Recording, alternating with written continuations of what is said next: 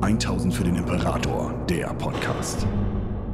In Kooperation mit Kraken Wargames. Hallo und herzlich willkommen bei 1000 für den Imperator. Heute mit Why Is It Cool Gene Stealer Cults. Und ähm, ich möchte mich an der Stelle bei Jakob bedanken, der uns äh, das per Kommentar quasi eingegeben hat. Vielen Dank. Äh, ich ziehe das jetzt einfach mal durch. Meine Kenntnis von Gene Stealer Cults ist so mittel, muss ich ehrlich sagen. Ich habe zum Beispiel leider den Kodex nicht da. Aber ich tue jetzt einfach mal mein Bestes, ähm, und für, um zu erklären, warum sie cool sind, ähm, wird das, glaube ich, schon funktionieren. Für mich persönlich sind Gene Stealer Cults deswegen eigentlich eine großartige Ergänzung im Warhammer 40k-Universum, weil sie sozusagen eine Art Filter sind.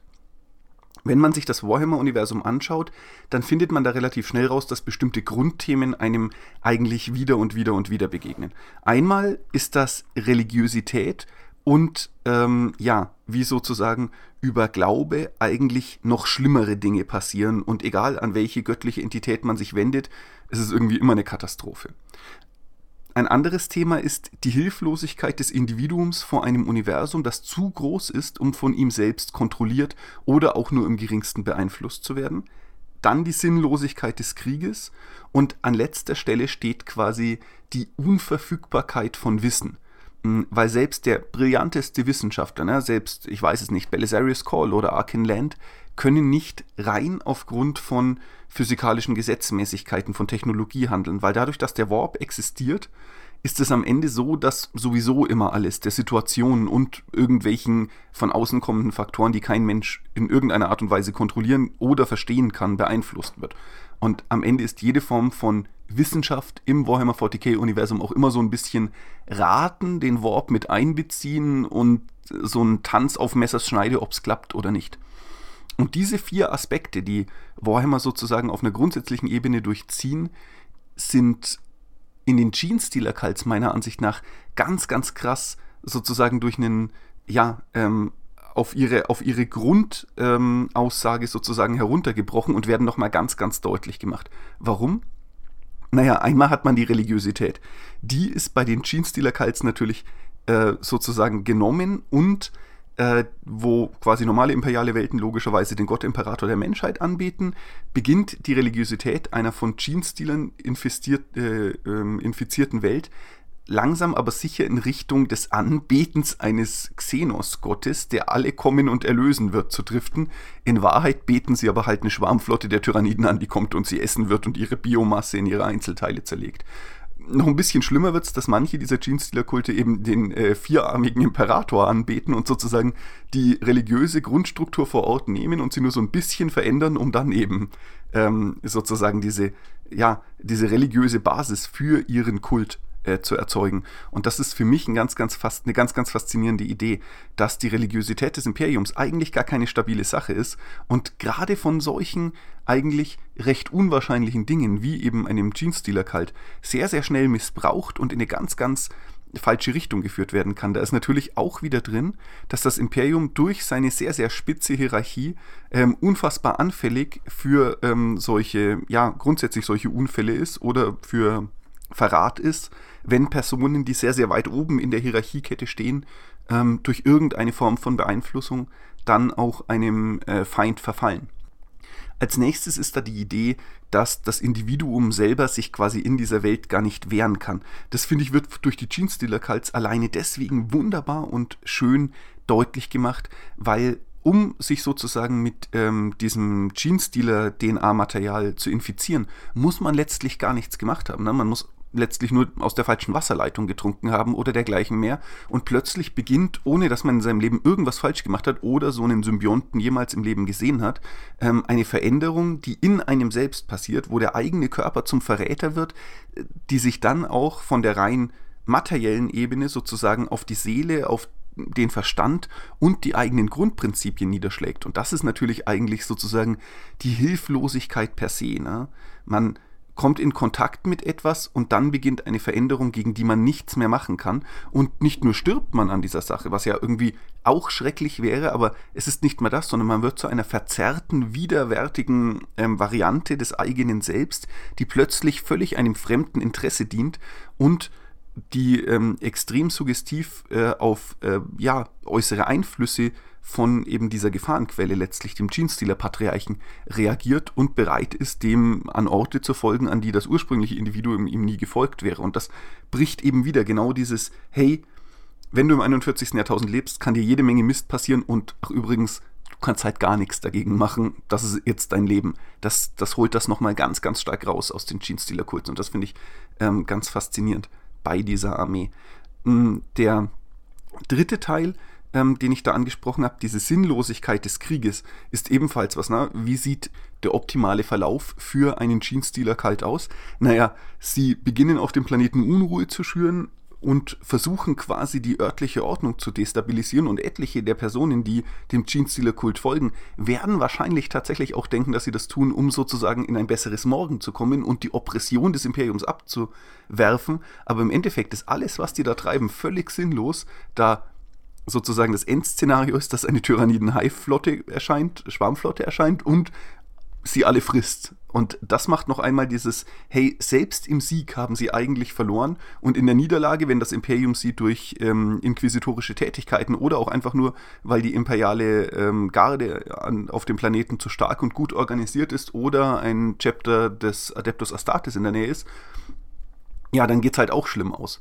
Und diese gesamte Situation ist für mich nochmal eigentlich ein, ein ganz, ganz cool, ein ganz, ganz cooler Teil dieser Armee, dass Gene-Stealer eigentlich sozusagen kein Szenario haben, bei dem sie wirklich gewinnen können. Und das ist natürlich grim dark und cool und eigentlich auch an der Stelle einfach sehr, sehr spannend. Und zuletzt ist da, dass man letztlich niemals im 41. Jahrtausend gesichertes Wissen haben kann. Gerade bei den Genestealer-Cults basiert eigentlich so gut wie alles auf Lügen, auf einer Fassade, auf einem Aufbau, der letztlich ja den wahren Zweck der ganzen Sache selbst vor seinen teilweise sehr, sehr erhobenen und höchsten Kultmitgliedern verschleiert. Die Genestealer-Cults kopieren eine ideale Gesellschaft oder eine Gesellschaft, die sich in einem eigentlich noblen Umbruch befindet, na, das Abwerfen der imperialen Oppression. Und gleichzeitig ist es bei den Genestealern aber auch so oder bei ihren Kulten eben so, dass sie ganz, ganz viele der, ähm, der, ja, der sozialen Rollen, die das Imperium in seiner Kriegsmaschinerie, aber auch im ähm, zivilen Leben in irgendeiner Form hat, dann kopiert und spiegelt. Na, wir haben Assassinen der Genestealer, wir haben Prediger der Genestealer, wir haben äh, Taktiker der Genestealer, die für die Kriegsführung des Kultes letztlich zwar natürlich wichtig und relevant sind, aber vor allem auch bekannte Elemente aufgreifen und sozusagen dem normalen Kultisten eine Form von Normalität, von Ordnung und von, hey, das ist übrigens das, wofür wir kämpfen. Und ganz viele der Elemente, die du hier triffst, kennst du vage und deswegen kannst du dich sicher bei uns fühlen, ähm, einmal vorspielt, was aber in Wahrheit natürlich überhaupt nicht der Fall ist. Und gerade diese Kombination aus psionischer Macht, Warpverzerrung, Genetikverzerrung, die natürlich auch immer ein großes Thema im 40k ist. Ne? Was passiert eigentlich mit dem menschlichen Genom? In welche Richtung verändert es sich? Wohin ist es anschlussfähig oder auch nicht? Und diese Idee wird da nochmal quasi verdreht und macht am Ende, dass sozusagen jemand, der in den Gene-Stealer-Kalt hineingerät, eigentlich keine gesicherten Informationen mehr hat, sondern sein Leben wird zu einer vollständigen und allumfassenden Lüge.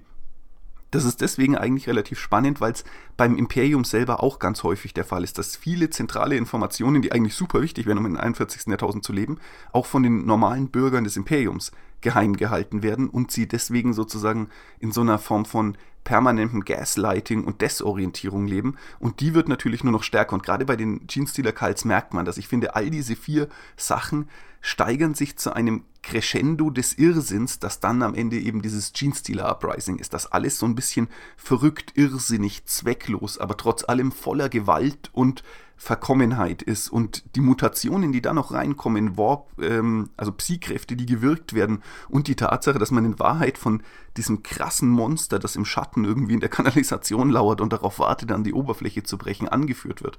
Das macht Gene Stealer Kults insgesamt sehr, sehr cool. So, das waren jetzt so ein bisschen die, ja, wenn man so will, die im 41. Jahrtausend und in der Welt selbst verankerten Gründe, die mir jetzt so ähm, top of my head eingefallen sind, warum Gene Kults sehr, sehr, sehr, sehr cool sind. Ähm, was mir ebenfalls richtig daran taugt, ist, was man mit der Armee und dem Narrativ selber machen kann. Denn am Ende ist das eine unglaublich anschlussfähige Armee, gerade wenn man sich jetzt nicht so zwingend direkt um äh, die Regelwerke und die Limitationen kümmert. Also eine Idee, die mich schon unfassbar lange umtreibt, zum Beispiel ist ähm, ein Craftworld Gene-Stealer-Kult man könnte relativ problemlos, äh, und ich glaube, es gibt sogar ein Buch, wo ein Avatar of Kane mit dem Symbionten verschmolzen ist oder sozusagen die, äh, das genetische Material der Genestealer in sich aufgenommen hat. Aber sowas könnte man wunderbar machen. Sie sind einfach, was Umbauten angeht und auch was ähm, den eigenen Hintergrund und die eigene Färbung angeht, eine Armee, bei der das sehr, sehr, sehr, sehr einfach geht und bei der vor allem äh, sozusagen gar nicht mal so direkt in die Tiefe gegangen worden ist. Das bedeutet, der, der narrative ähm, die narrative Leerstelle, die bei Gene Stealer Kults existiert, ist einfach viel, viel größer als zum Beispiel bei Space Marines oder dem Astra Militarum. Ich meine, klar kann ich mir meinen eigenen Planeten ausdenken und dort kommt ein Astra Militarum Regiment her, das ist schon richtig.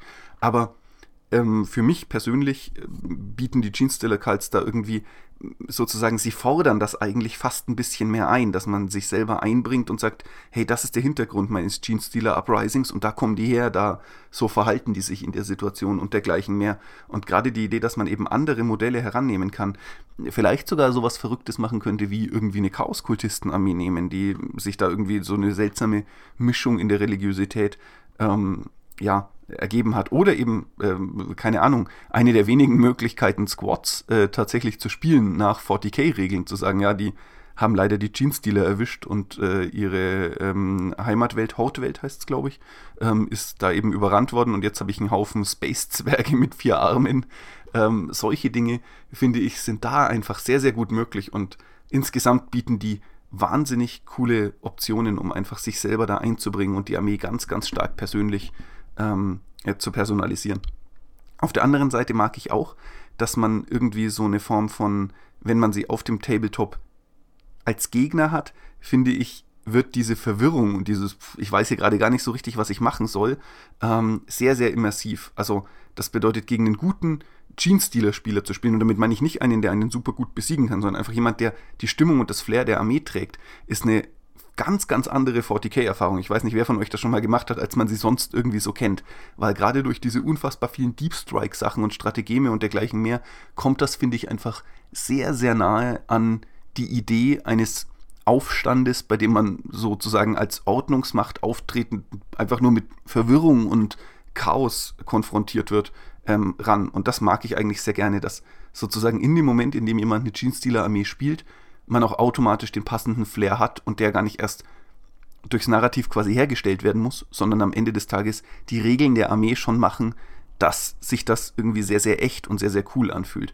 Genauso auch die Tatsache, dass die Einheiten richtig krass reinkrachen, ne? einen sehr, sehr hohen Schadensoutput haben und das passt ja irgendwie auch zu einer Revolution. Es knallt überall und es geht irgendwie wertvolles Zeug kaputt, aber sobald man die einmal erwischt kriegt, sind die immer alle gleich sofort irgendwie ähm, vom Spielfeld genommen, weil die Einheiten eigentlich insgesamt überhaupt nicht viel aushalten und es eher darum geht, dem Gegner Schaden zuzufügen, äh, als darum geht, die eigenen Einheiten in irgendeiner Form zu schonen.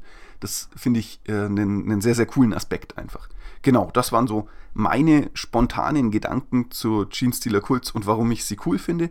Sollte ich etwas ganz, ganz schrecklich übersehen haben, schreibt es mir gerne in den Kommentaren. Ähm, ich glaube, ich werde mich in Zukunft auch ein bisschen mehr mit dem Thema beschäftigen, nachdem ich jetzt ähm, mich einmal so durch die Witchlist-Bücher und äh, dergleichen mehr ein bisschen fit in dem Thema gemacht habe. Und dann kommt da vielleicht auch noch was dazu. So oder so, ich wünsche euch einen schönen Tag. Macht's gut und bis bald. 1000 für den Imperator, der Podcast. Besucht uns auf YouTube für die neuesten Beiträge, Videos und Battle Reports. 1000 für den Imperator ist ein inoffizielles Fanprojekt und wird in keiner Weise von Games Workshop unterstützt.